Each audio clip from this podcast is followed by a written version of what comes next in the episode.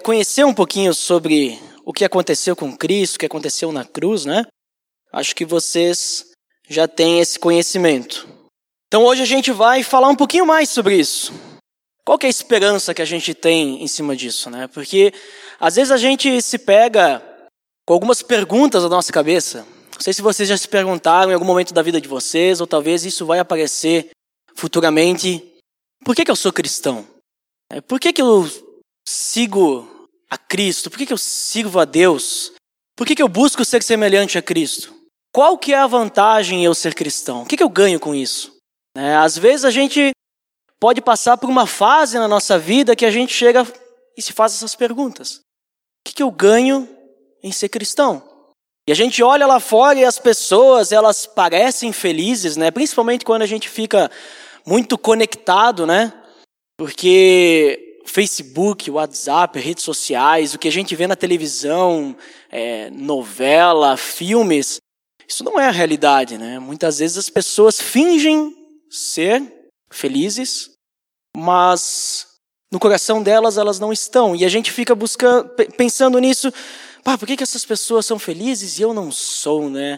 Porque elas podem fazer muitas coisas legais que eu gostaria de fazer e eu não posso. E a gente acaba muitas vezes, por causa disso, vivendo uma religiosidade, porque a gente deixa de lado aquilo que é o principal, né, que é servir a Deus. E a gente fica se preocupando no que eu faço, no que eu não faço. Então a gente vai conversar um pouquinho sobre isso, sobre a esperança que a gente tem através do sacrifício de Cristo. O que, que nos faz estar motivados a continuar nessa caminhada? É, então hoje a gente vai falar um pouquinho sobre isso e a gente vai usar, claro, como base o texto em que Jesus é crucificado. Esse texto ele está nos quatro evangelhos. É, para quem está anotando, então eu vou citar ali. A gente não vai ler todos, né?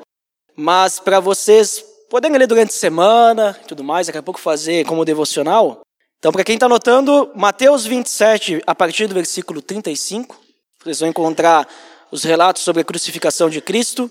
Marcos 15, a partir do versículo 24. Lucas 23, a partir do versículo 33. E João 19, a partir do versículo 18. Certo? Muito bem, então vamos falar um pouquinho sobre essa questão da crucificação. Quando a gente pensa em crucificação de Cristo, qual é a primeira coisa que a gente vem, qual é a primeira coisa que vem na nossa cabeça? Talvez venha a salvação, né? Mas a salvação ela é a consequência da crucificação. Vocês concordam? É o que aconteceu por causa da crucificação de Cristo. E daí, então, quando a gente pensa na crucificação, a gente vai começar a pensar em coisas físicas, certo? Jesus pregado na cruz, né, pregado no madeiro e tudo mais. Então, vou chamar isso de crucificação física, certo? Jesus fisicamente pregado numa cruz. E para chegar na cruz, a gente sabe que a crucificação não foi simplesmente a cruz. Ela passou por um processo. Jesus ele sendo julgado, Jesus ele sendo surrado, Jesus ele sendo açoitado com chicotes e tudo mais, as pessoas zombando dele. Na cruz também isso aconteceu quando ele estava crucificado e tudo mais. Então a gente tem um processo até chegar na cruz, mas hoje a gente vai ficar apegado só na cruz. Vamos abrir lá então Marcos capítulo 15. Vamos ler um, uma das passagens que fala sobre a crucificação de Cristo. Marcos capítulo 15, versículos 22 até o 25. Hoje nós vamos citar diversos textos para relacionar sobre todo esse assunto que a gente está conversando. Então, versículo 22. Levaram Jesus ao lugar chamado Gólgota, que quer dizer lugar da caveira. Então lhe deram vinho misturado com mirra, mas ele não o bebeu. E o crucificaram, dividindo as roupas dele, tiraram sortes para saber com, que, com o que cada um iria ficar. Eram nove horas da manhã quando crucificaram. Então a gente percebe que no fim desse, dessa caminhada, colocaram Jesus numa cruz. Pregaram ele deitado e depois levantaram a cruz. A gente percebe alguma, umas coisinhas aqui interessantes também, que eles ofereceram para ele vinho misturado com mirra. Isso é uma curiosidade que eu, eu particularmente não sabia, daí pesquisando, eu descobri que a mirra, eles davam, para as pessoas que eram crucificadas, eles davam junto com vinho para que a pessoa. Eh, era como se fosse um, uma droga, um analgésico contra a dor. Mas a gente pode pensar, nossa, os soldados romanos eles eram muito queridos, né? Eles queriam que as pessoas não tivessem dor quando eram crucificadas. Não, o que eles queriam é que o cara ficasse quieto, parado, para que eles pudessem uh, pregar, né, a pessoa na cruz. Senão a pessoa ia ficar se mexendo, né? Não ia dar para controlar. Mas Jesus ele rejeitou isso. Né? Isso é interessante porque a gente percebe que Jesus ele sabia que ia ser crucificado. Né? A gente sabe disso. Antes mesmo da crucificação, quando ele estava lá no, no monte orando, ele disse para Deus: afasta, em oração, afasta de mim esse cálice, mas seja feita a tua vontade. Jesus ele sabia que ele precisava passar por isso. Mas ele pediu: se desse, para não passar por esse, todo esse sofrimento. Mas precisava. E Jesus então ele não aceita, porque ele precisava sofrer toda a dor. E a cruz também é interessante a gente notar que ela, naquela época, era sinônimo de humilhação.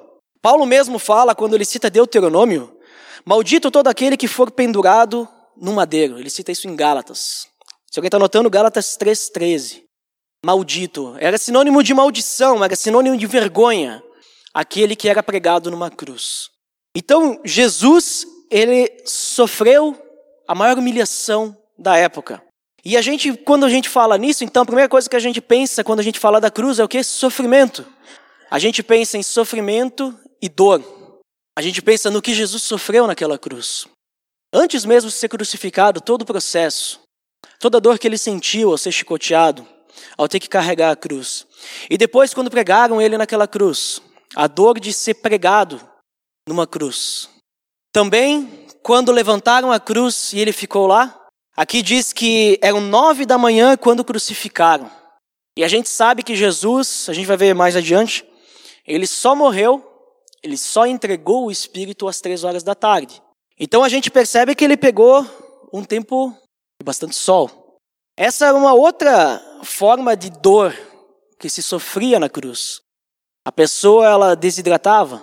Imaginem aquele sol na, naquela região. Jesus não foi crucificado aqui na, na serra, né?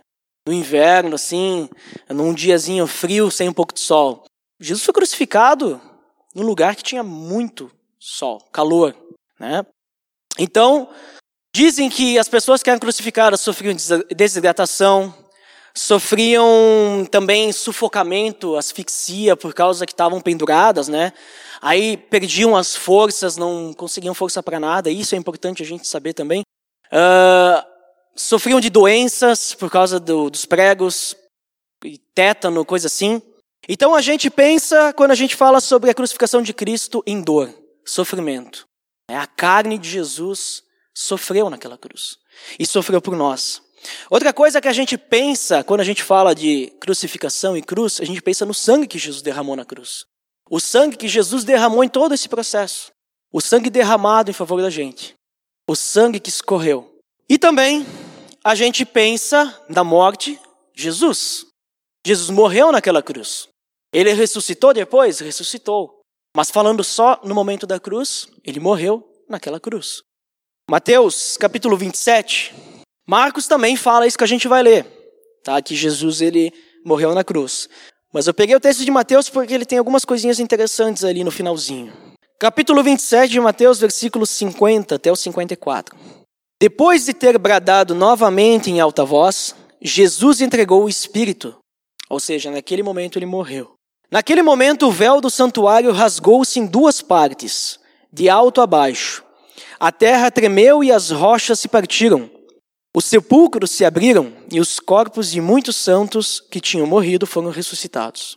E saindo dos sepulcros, depois da ressurreição de Jesus, entraram na cidade santa e apareceram a muitos. Quando o centurião e os que com ele vigiavam Jesus viram o terremoto e tudo o que havia acontecido, ficaram aterrorizados e exclamaram: Verdadeiramente este era o Filho de Deus. Jesus ele morreu naquela cruz. E até mesmo na sua morte a gente percebe que coisas sem explicação aconteceram. Coisas milagrosas aconteceram, né? Terremotos, o véu do santuário que separava ah, o santo dos santos do resto do templo se rasgou. É uma forma simbólica de dizer que agora, através de Cristo, nós podemos chegar até Deus. Rochas se partiram e tudo mais. E a gente sabe que Jesus ele precisava morrer naquela cruz. E é muito interessante que Jesus morre porque João, uh, João não, desculpa, Paulo fala em Romanos 6, 23, esse é um versículo conhecido da gente, que o salário do pecado é o quê? A morte. O salário do pecado é a morte, Jesus ele recebeu na cruz o quê? O nosso pecado. Então ele morreu. Nós vamos falar um pouquinho mais sobre isso logo mais. Mas eu quero atentar nesse momento a outro ponto que Mateus fala. Quando o centurião e os que com ele vigiavam Jesus viram o terremoto e tudo o que havia acontecido, ficaram aterrorizados e exclamaram: Verdadeiramente esse era o filho de Deus. Esses caras eles estavam lá e eles zombaram de Jesus. Em certo momento eles disseram: Nossa, se tu é o filho de Deus, desce dessa cruz, te salva. Tu curou muitas pessoas, fez muitos milagres, mas tu não consegue te salvar. E então, quando Jesus morre, eles estavam no meio de trevas, e Jesus morre, acontece tudo isso, e diz: Acho que a gente fez besteira, a gente crucificou o Filho de Deus. Esse cara era quem ele dizia ser.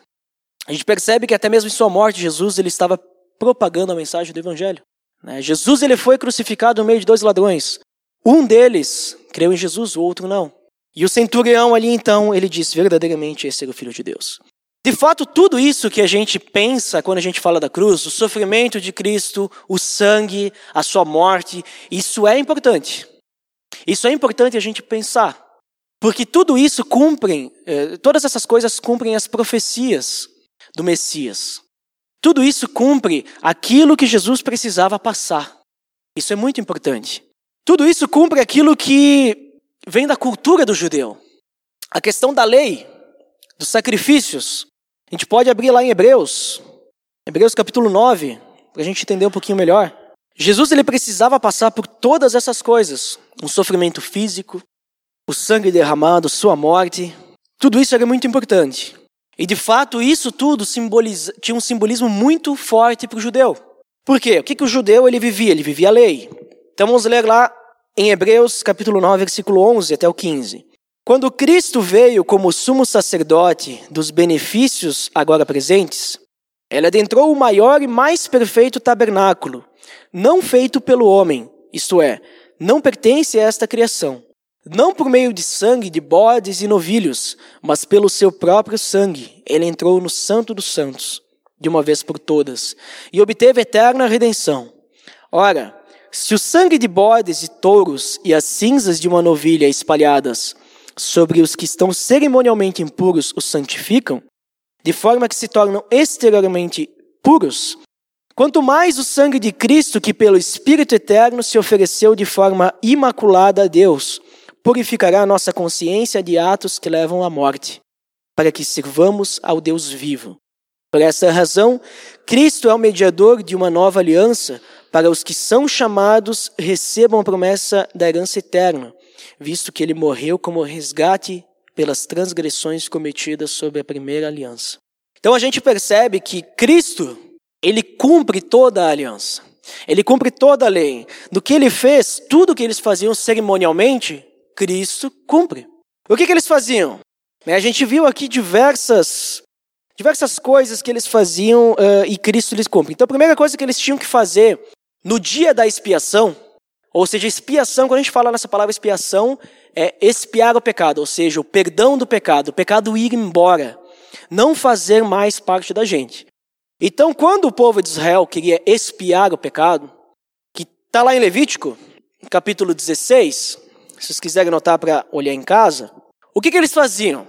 A primeira coisa que eles tinham que fazer era separar dois bodes, um novilho, o novilho ia servir para o sumo sacerdote, era uma oferta pela purificação dele, para que ele pudesse adentrar o Santo dos Santos. Né? Então, imagine que tinha o tabernáculo, o tabernáculo era uma tenda, e essa tenda tinha uma parte dela que tinha um, um véu, uma cortina, que separava o Santo dos Santos. Atrás dessa cortina estava a glória de Deus. É como se Deus estivesse presente lá. Tanto é que quando o sumo sacerdote entrava lá, no caso Arão, uh, se vocês lerem Levítico vai dizer que é Arão que entrava lá, ele entrava com o quê? Com o incenso. Para que o incenso, além dele se purificar antes, oferecer uma oferta por ele, né, aspergir o sangue e tudo mais, ele entrava com incenso para que o incenso cobrisse assim de uma forma como uma nuvem, para que ele não visse toda a glória de Deus que estava lá dentro. E o que, que tinha lá dentro? Tinha a Arca da Aliança. Né? A Arca da Aliança, que tinha o que lá dentro? As tábuas da lei, a vara de Arão, um pouco do maná e tudo mais. Muito bem, então eles tinham que separar os dois bodes também. Por que dois bodes? Um bode serviria como oferta, o sacrifício. Então a carne desse bode ia ser oferecida em sacrifício pelo pecado do povo. Então, ou seja, alguém que não tinha culpa nenhuma teria que morrer para pagar o pecado do povo. Além da carne, eles tinham também pegar o sangue do bode e eles aspergiam o sangue. É, o sangue simbolizava a purificação e tudo mais. E aqui a gente vê em Hebreus tudo isso. Cristo deu o seu próprio sangue naquela cruz, para que de uma vez por, to por todas a gente obtesse a redenção eterna. Então eles tinham que sempre fazer isso, né? Uma vez por ano eles iam lá, entregavam o, o, a carne do bode e tudo mais, aspergiam o sangue e tudo mais. Mas eu falei que tinha que ser dois bodes, certo? Qual que era o outro bode? O outro bode era o bode da expiação. Levítico 16, versículo 10 vai falar exatamente desse bode. Era o bode separado para Azazel, né, que na NVI diz, mas em umas versões anteriores vai falar que é o bode emissário. Também é traduzido como bode expiatório. Acho que vocês já ouviram falar desse termo. Bode expiatório. O que é o bode expiatório? Bode expiatório é alguém que não tem culpa nenhuma e paga pelo erro de outra pessoa. Né? Eu vou lá, sei lá, digamos, eu sonego imposto, alguma coisa assim, e aí eu coloco na conta de outra pessoa, e essa pessoa vai ter que ser presa, vamos dizer assim. Né? Vai, vai pagar pelo, pela, pelo que eu fiz de errado. Esse aqui é meu bode expiatório. As pessoas usam essa, é, é, é, essa gíria, vamos dizer assim, né? esse termo, bode expiatório. Mas o que era esse bode expiatório? O sumo sacerdote, no caso Arão, ele pegava, né, ele fazia toda essa cerimônia. Um bode, então, era oferecido em sacrifício, e o outro bode, que era o bode expiatório, o bode emissário, Arão colocava a mão sobre esse bode e confessava todos os pecados do povo, todos os pecados de Israel. E falava, tudo. Depois disso, eles pegavam esse bode e soltavam no deserto, para que ele morresse no deserto. Simbolizando o quê? Que o pecado está indo embora. O pecado está indo embora de Israel. Agora o pecado não está mais aqui conosco. É, então, eles se purificavam primeiramente, pediam perdão e também enviavam o pecado para longe. Tinha até um termo que eles usavam, hoje a gente usa o tal do bode expiatório, mas os judeus usavam um, um, termo no hebraico que esse Azazel, que é chamado bode expiatório, eles usavam uma gíria como se fosse hoje vai para o inferno. Né? Eles diziam, ó, manda esses pecados para o inferno, a gente não quer mais o pecado no nosso meio, a gente quer estar tá puro para adorar o nosso Deus. Né? Então é isso que simbolizava. E Cristo, ele cumpre tudo isso. A gente vê em Hebreus que então Cristo ele ofereceu o seu corpo lá. Cristo ele derramou o seu sangue naquela cruz. Cristo ele foi o nosso bode expiatório. Porque Cristo ele não tinha culpa nenhuma. É, Cristo quando ele morre, ele leva o pecado embora. E tudo isso, como eu disse, é muito importante. Mas às vezes a gente pensa sempre no físico, né? Nós, como cristãos, eu me coloco nisso, né? Talvez vocês são diferentes de mim, mas eu sou muito assim, às vezes a gente fica, eu fico pensando muito no físico, né? A gente vive muito agora. É, eu vivo sempre assim, ah, o que eu vou fazer no meu trabalho, o que eu vou fazer talvez na aliança, o que eu vou fazer de noite quando eu chegar em casa e tudo mais, consumir coisas que, ah, entretenimento e tudo mais. A gente fica muito no físico, a gente ora para Deus por coisas físicas, mas a gente esquece que a maior batalha que a gente vive é espiritual. A gente esquece que o, mai, uh, maior coisa que, a maior coisa que Cristo fez na cruz foi espiritual. A gente pensa na dor de Cristo física, mas a gente esquece a maior dor que Cristo sofreu. Por isso eu vou citar aqui um termo que eu criei para isso, que é chamado de crucificação espiritual. Né? Quando Cristo foi crucificado naquela cruz, ele não sofreu só fisicamente, ele sofreu espiritualmente também. Ele teve muita dor naquela, naquela cruz, principalmente em dois momentos, espiritualmente falando. Qual foi o primeiro? A separação de Deus. Vamos abrir lá, vamos voltar lá para Mateus 27. A gente estava em Mateus 27, 50. Agora a gente vai ver os versículos que estão antes: 45 e 46. Então eles crucificaram Cristo, e aí chega o que a gente vai ler agora, versículo 45. E houve trevas sobre, a, sobre toda a terra, do meio-dia às três horas da tarde. Lembre-se que ele foi crucificado às nove. Então, a partir do meio-dia até as três horas da tarde, houve trevas. Por volta das três horas da tarde, Jesus bradou em alta voz: Eloi, Eloi, lama sabachthani, que significa: Meu Deus, meu Deus, por que me abandonaste? Jesus, lembra que eu falei que a pessoa crucificada, ela sofria até de asfixia, faltava o ar. Ela ficava lá naquela cruz de um jeito que ela ficava pendurada, que com toda a dor que ela tinha sofrido antes e tudo mais, o peso de carregar aquela cruz, né, que Cristo inclusive teve que, que ter ajuda para carregar, que não era a cruz inteira, né? Os estudiosos dizem que era só a parte horizontal que Jesus teve que carregar. Então era muito difícil ter fôlego para dar um grito. Muitas vezes, antes da morte, as pessoas crucificadas elas, elas simplesmente ficavam em silêncio, né, quando chegava a morte. E aqui a gente está na morte de Jesus, né? um pouco antes da morte. Então é interessante como Jesus, ele guardou todo o fôlego dele para gritar isso no final. Porque ele precisou de muita força para o que aconteceu aqui. O que aconteceu? Houve trevas sobre toda a terra, do meio-dia às três horas da tarde. E depois, Jesus, às três horas da tarde, antes de morrer, um pouco antes de morrer, ele diz: Meu Deus, meu Deus, por que me abandonaste? Isso a gente entende que Jesus ele estava separado de Deus. Jesus ele cita um salmo, Salmo capítulo 22, versículo 1. E ele diz: Deus, por que tu me abandonou? Por que, que eu estou sozinho? Para nós pode parecer tranquilo isso, porque a gente nasce no pecado, ou seja, a gente nasce separado de Deus. A gente vive uma vida separado de Deus, até que a gente conhece a Deus. E quando a gente conhece a Deus, a gente passa a ter um relacionamento com Deus. E a gente acha isso maravilhoso. Porque é.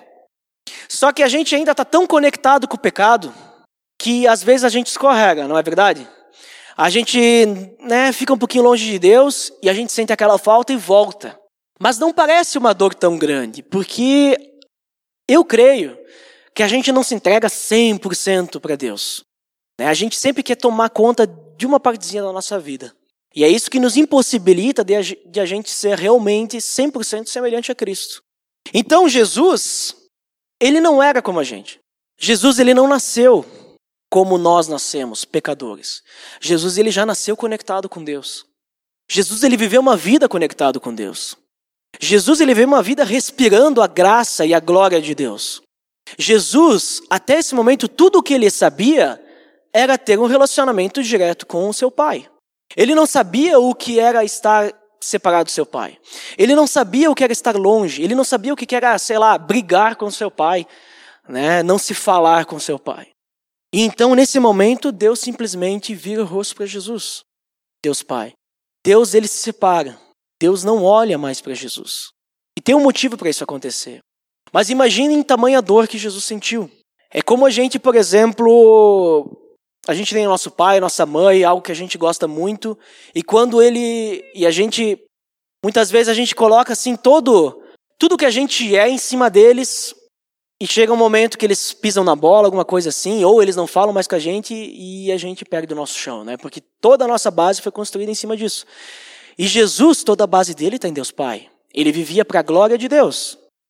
Ele vivia para adorar a Deus. Ele vivia para transmitir a mensagem de seu Pai. E em certo momento, ele não conseguia mais sentir a presença de seu pai. Ele não conseguia mais conversar com seu pai. Ele diz: Meu Deus, nesse momento de tanta dor, por que tu me abandonou? Por que, que eu estou me sentindo sozinho? E tem motivo para isso acontecer. Jesus, ele precisava receber o nosso pecado. E essa é a segunda maior dor que eu acredito que Jesus sentiu naquela cruz. Nós jamais poderemos sentir essa dor. Nós podemos ser pregados, pregados na cruz e sentir a mesma dor que Jesus sentiu ser pregado na cruz. Nós podemos ser chicoteados, nós podemos ficar no sol e sofrer uma insolação, podemos ser desidratados e tudo mais. Mas nós não vamos sentir a dor que Jesus sentiu ao estar separado do Pai e ao mesmo tempo receber o peso do pecado de toda a humanidade. O peso do pecado de toda a humanidade que já tinha sido feito e seria feito ainda. Nós não sabemos o que é isso. Quando a gente vive no pecado, o pecado não pesa. E quando a gente está com Cristo, a gente leu o que em Hebreus? O pecado não nos pesa mais. Porque Cristo, através dele, através do seu sacrifício, ele purifica a nossa consciência dos, dos atos que levam à morte. Quais são esses atos que levam à morte? O que, que leva à morte? Pecado leva à morte. Deus, Jesus, através do seu sacrifício, ele purifica a nossa consciência do pecado. Nós, quando somos cristãos, se nós realmente estamos conectados com Cristo, e quando a gente peca, a gente rapidamente, a gente entende que erramos, acertamos isso com quem a gente pecou e com Deus, o pecado não pesa. Porque o pecado está nas costas de quem? Jesus. A gente entrega para Jesus nosso pecado. Jesus, eu errei, eu reconheço e eu não quero mais viver isso. E assim que acontecia com o bode expiatório. O povo ia lá, falava para o sumo sacerdote seus pecados, o sumo sacerdote botava o pecado lá e eles se sentiam leves, porque agora o bode levou o pecado embora. Estamos purificados, o sangue foi derramado em nosso favor. E assim é Jesus. O peso do pecado está nas costas de Jesus. E o que, que a gente vê ali então em Mateus 27, que a gente estava lendo? O versículo 46, a gente percebe que Deus o abandonou nessa maior dor, receber todo o pecado da humanidade. Deus ele tornou o pecado por nós aquele que não tinha pecado para que nós nos tornássemos justiças de Deus. Justiça de Deus. 2 Coríntios 5:21, Paulo fala isso. E no versículo 50, então, depois de ter bradado novamente em alta voz, Jesus entregou o espírito. Jesus ele consegue força para gritar uma vez e mais uma vez no final. Jesus ele sofreu toda a ira de Deus naquele momento. Toda a ira. E Jesus então no final ele diz: "Está consumado", João 19:30. Está consumado. Está feito. Acabou. Não precisa fazer mais nada. Está finalizado. Todo o pecado foi pago. Não precisamos mais fazer sacrifícios. Não precisamos mais sofrer o peso do pecado. Jesus na cruz sofreu todo o peso do pecado. Então a gente percebe o quão grande foi o sacrifício de Cristo, quanta dor ele passou quando a gente começa a pensar nisso também. Não estou dizendo que a gente não tem que pensar na dor física. Sim, mas não é só isso.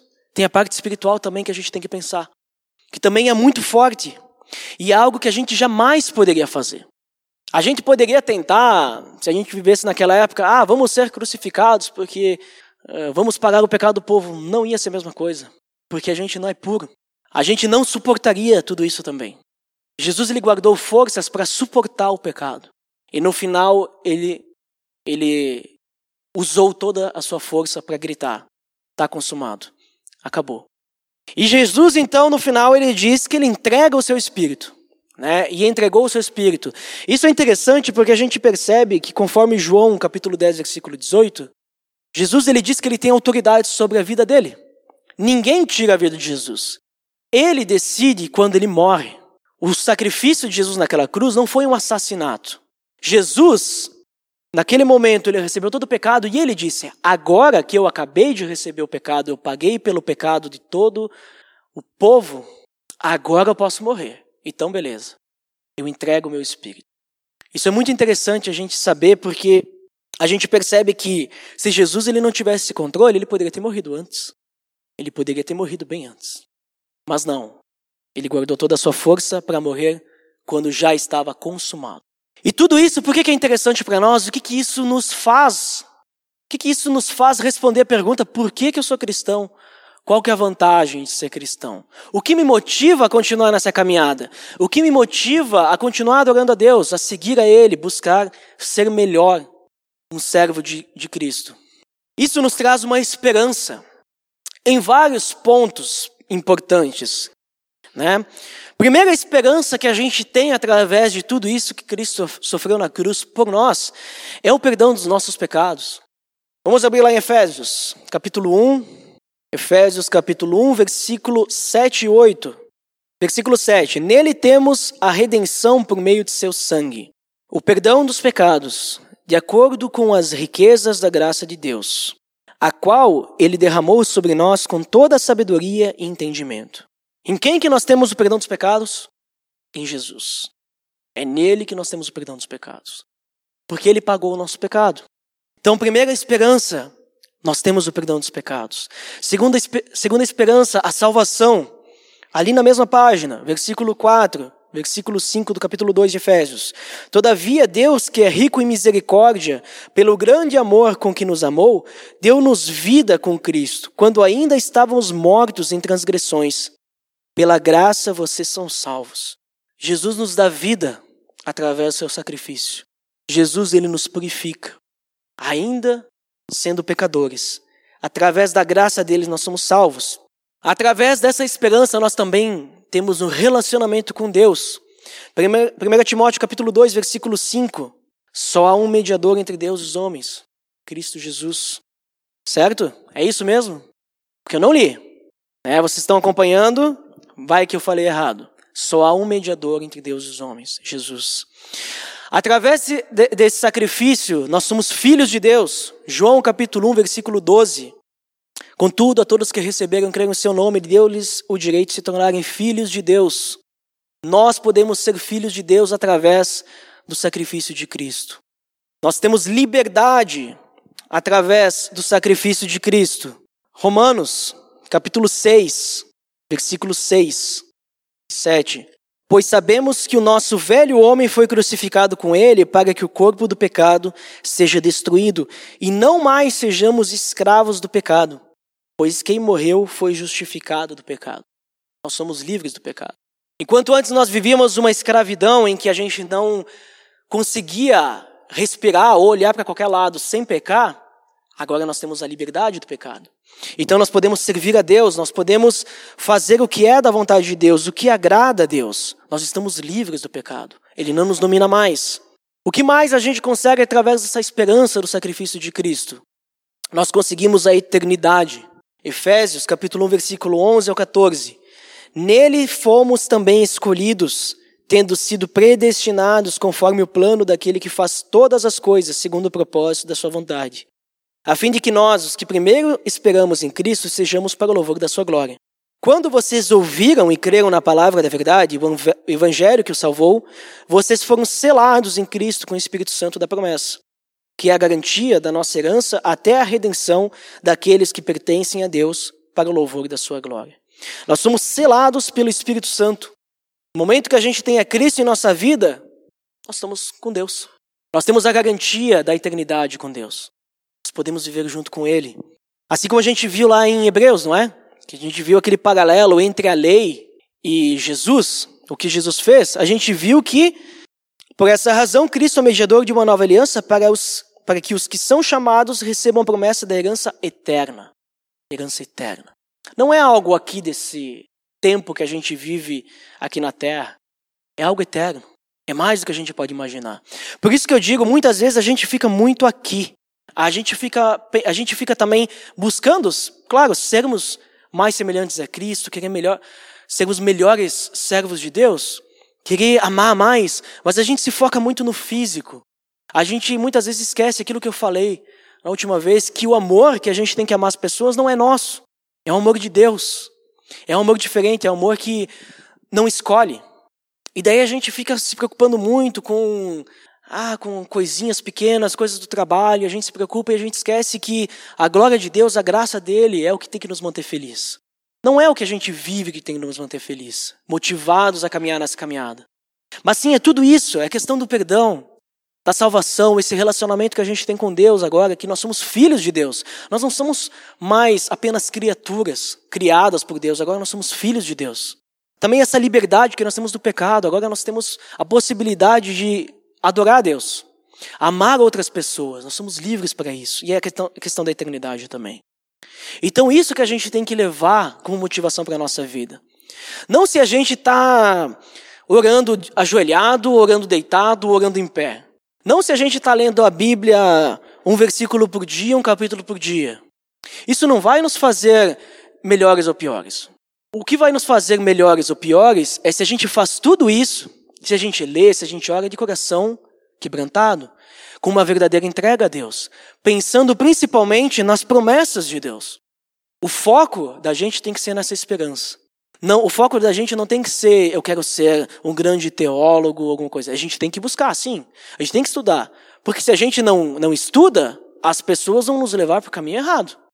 Se a gente não estudar a Bíblia, a gente vai ser enganado por aí.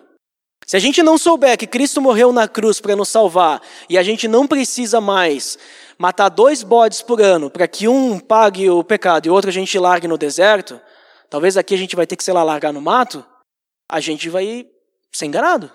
A gente tem que estudar, claro, a gente tem que orar, tem que pedir perdão. Mas tudo isso só vai fazer sentido, essa parte física, se o espiritual estiver de acordo também. Se a gente estiver buscando de coração, de verdade.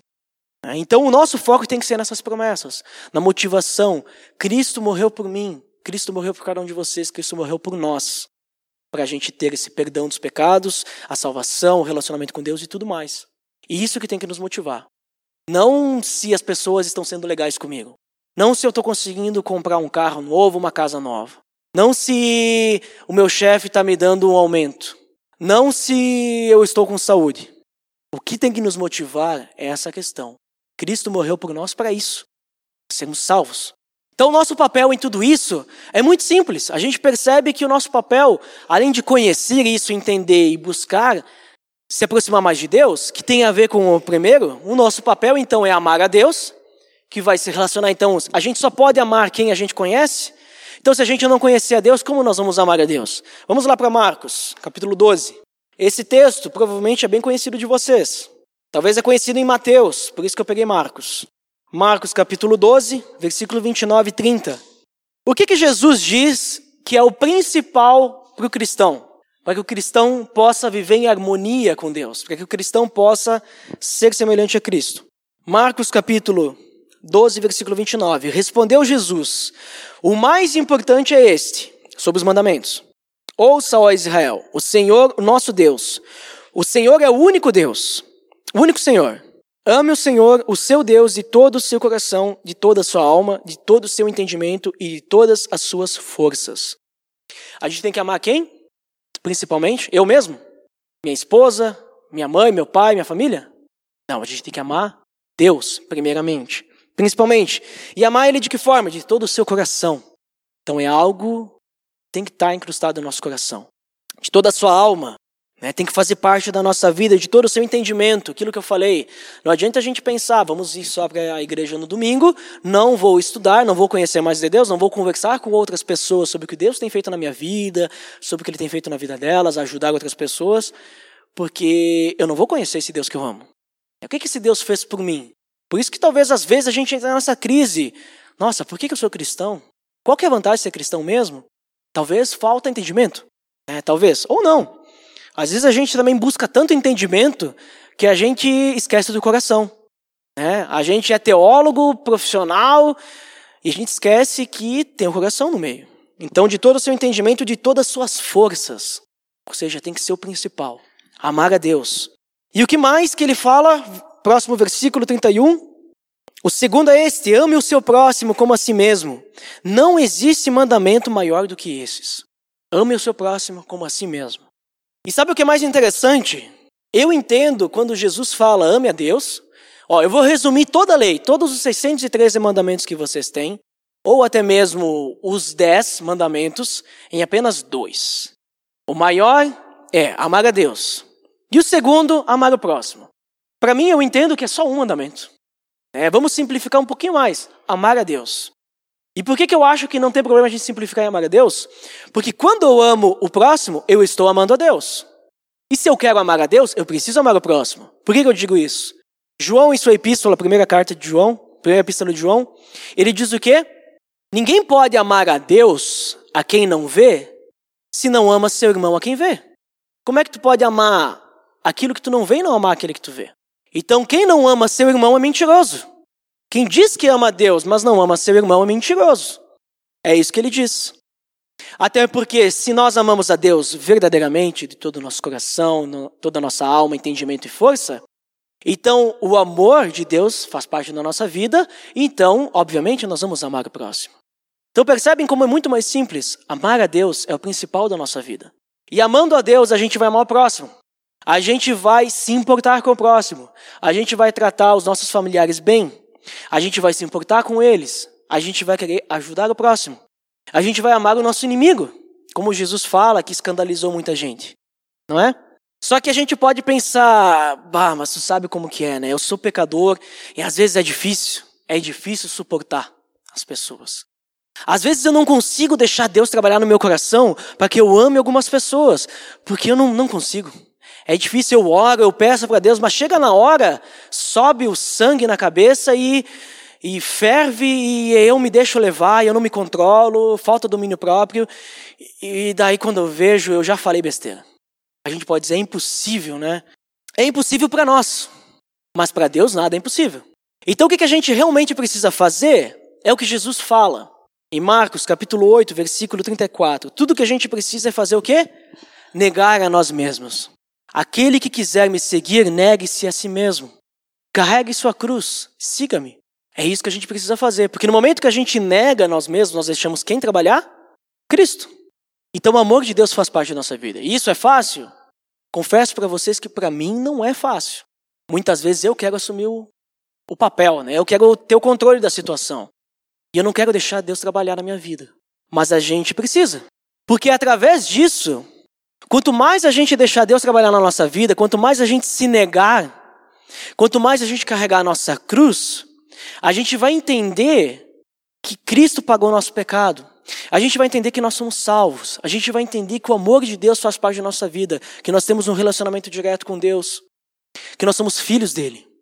E então esse amor de Deus, que é benigno, esse amor de Deus que excede todo entendimento, esse amor de Deus que tem domínio próprio.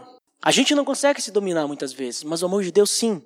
Esse amor de Deus que tem bondade, esse amor de Deus que nos traz paz, alegria, mansidão e tudo mais que tem lá no fruto do Espírito, ele vai fazer parte da nossa vida. Então, se a gente realmente se entregar completamente, a gente vai ser semelhante a Cristo. Certo?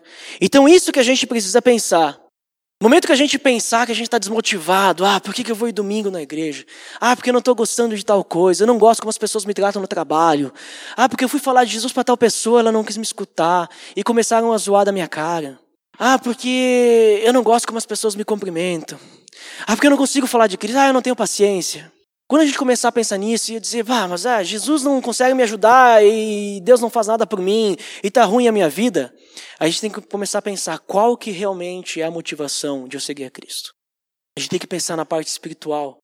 A gente não segue a Cristo porque Jesus vai nos dar dinheiro, vai nos dar saúde e tudo mais. Jesus mesmo disse que comida e roupa não ia faltar para a gente. Né? Se Deus veste os lírios do campo daquele jeito, imagina a gente. Né?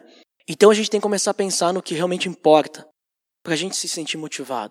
Essa esperança no sacrifício de Cristo. Cristo pagou um alto preço por nós.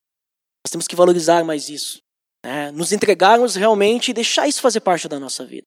Eu confesso para vocês que isso tem feito a diferença na minha vida. É, muitas vezes eu, nossa, ficava preocupando com coisinha e coisinha e coisinha. Aí tinha gente assim que eu mais suportava, que amava. E aí quando eu comecei a pensar, tá, mas eu acho que eu não estou seguindo aquilo que eu entendo da Bíblia, né? E eu comecei a deixar essas coisas de lado, comecei a me preocupar, ah, mas Jesus ele sofreu muito mais do que eu. Jesus ele não só tinha que suportar, como ele apanhava também, né? E ele amava aquelas pessoas. Na cruz, Jesus disse: Esses caras não sabem o que fazem, Deus, perdoa eles. Jesus estava sendo crucificado. Jesus já tinha apanhado um monte. Eles estavam zombando de Jesus. E Jesus falava isso. Ele amava essas pessoas.